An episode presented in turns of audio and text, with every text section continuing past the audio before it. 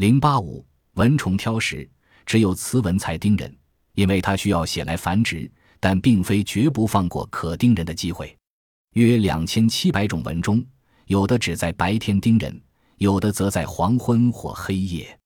夜间吸血的蚊在黑暗中看不见，所以要靠它那对触须和三对腿上的传感器才能找到人。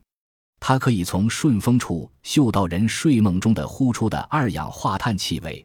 然后迂回盘旋，飞到气味的来源——睡梦中的人。蚊在你上边盈盈盘旋时，便靠近距传感器，感应湿度、温度和汗的成分，才决定你是否合适的对象。经过详细观察，它可能觉得你不对胃口，而选择你的枕边人。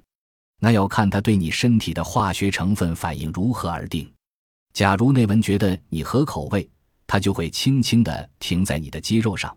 你大概还不觉得，因为蚊的脚步特别轻盈，就是它灵巧地会尖刺入你的皮肤，你也不会觉得。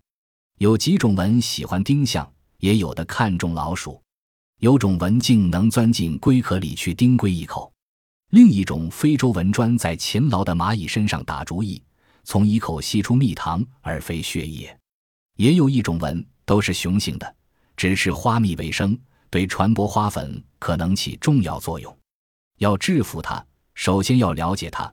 人类与有害昆虫的斗争是从文明的萌芽时代开始的，而且毫无疑问，这斗争还会持续下来。如果我们对这些昆虫的生活习性了解的更深入一些，我们战胜它的机会就会增多。